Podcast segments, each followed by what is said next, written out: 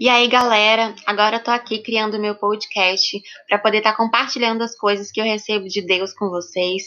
É, não é um canal no YouTube, é só para você ficar escutando a minha vozinha e que Deus venha estar abençoando a gente nessa nova fase. Conto com vocês.